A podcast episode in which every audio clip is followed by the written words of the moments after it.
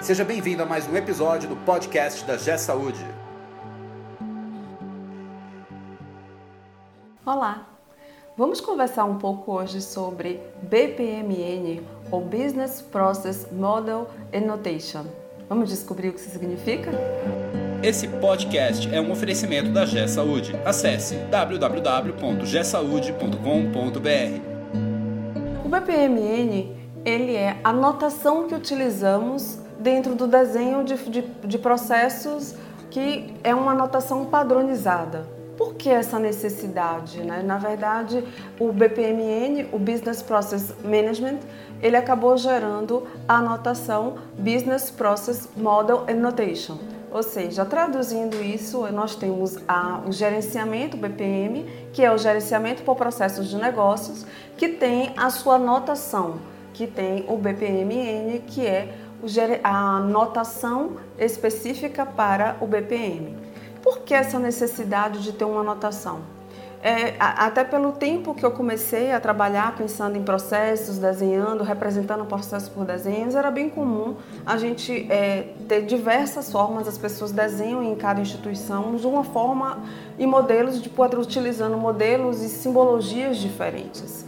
O BPMN ele acaba trazendo, inclusive, notações que te dá melhores oportunidades de representar um fluxo, trazendo mais como a gente chama de modelagem da verdade, porque ele lhe dá o que a gente chama de gateways, portões, conexões, desconexões, que te ajudam a trazer a maior modelagem da verdade. Por quê? Porque ele lhe dá caminhos de se um, é, se você vai por aquele caminho, vá por aqui. Se você vai ter que usar todos os caminhos, utilize essa anotação. Se você tem que usar um, dois ou todos, então ele vai lhe dando alguns artefatos que permitem que você represente cada vez mais a modelagem da verdade.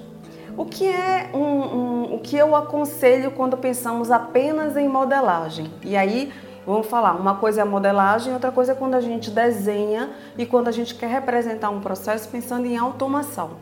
Pensando quando a gente quer apresentar um modelo de processos para um usuário que não tem nenhum tipo de, de, de sensibilização com essa anotação, eu só sugiro que quando formos desenhar, pensem na forma mais simples possível, porque o que importa é que quem está vindo do outro lado consiga entender e saber como aquilo vai funcionar.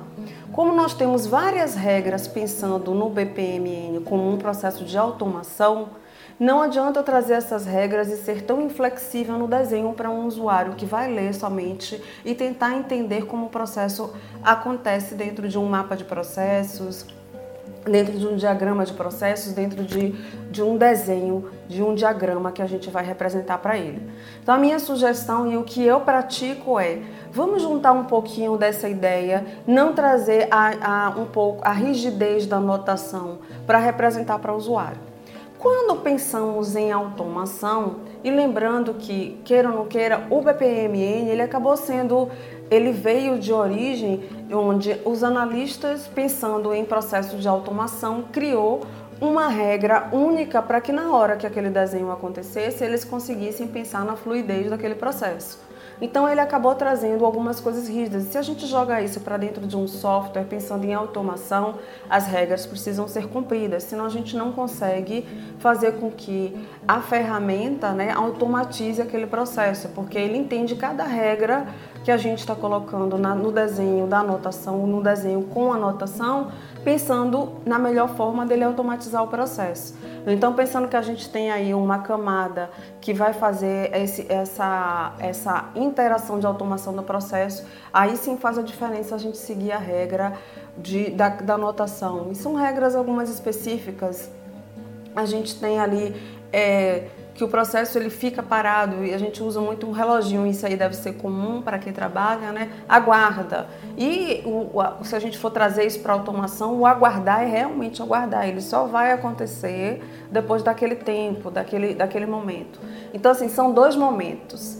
Se eu for, se eu for sugerir para vocês, se vocês vão desenhar e representar para o seu cliente, para a sua unidade, somente o desenho como representação, traga isso da melhor forma possível, utilize a anotação mais simples possível para que você consiga é, apresentar e que quem está recebendo essa comunicação do outro lado, que é seu usuário, que não é analista, que não é que não tem a expertise da anotação, ele consiga entender o processo. Se você vai desenhar para automação, aí eu sugiro que você seja um pouco mais mais mais ali ao pé da letra com relação à anotação do BPMN. Sugiro que a gente utilize a anotação sempre, porque é a melhor forma que a gente tem de tentar validar, de tentar desenhar da melhor forma e ela lhe dá mil possibilidades. Inclusive, como dica, eu utilizo muito o Visage, né? existem outros softwares bem, bem legais também para o BPMN, mas além dele ser gratuito, ele lhe dá ali várias possibilidades que você pode brincar e se aprofundar. Um vídeo a gente vai falar um pouquinho mais sobre o Visage ou ferramentas de BPM que podem lhe ajudar e pensar um pouco mais dos detalhes daquilo que a gente pode inserir não só no desenho, mas pensar nas pessoas que realizam, no tempo de realização da tarefa. Aí esse aí eu vou deixar para um próximo vídeo para a gente poder falar um pouco mais dessa, dessa possibilidade que essas ferramentas podem ajudar a gente a descrever melhor a tarefa da sua instituição. Se você gostou, se inscreva no nosso canal para que a gente possa aí distribuir e compartilhar da melhor forma. E também não esqueça de dar o seu like, dizer que você curtiu, para que a gente possa saber como, como você nos entende, como você, se você está curtindo aquilo que a gente está trazendo para vocês. Te espero no próximo podcast. Você ouviu mais um episódio do podcast da G Saúde. Conheça também o portal da G Saúde. Acesse www.gsaude.com.br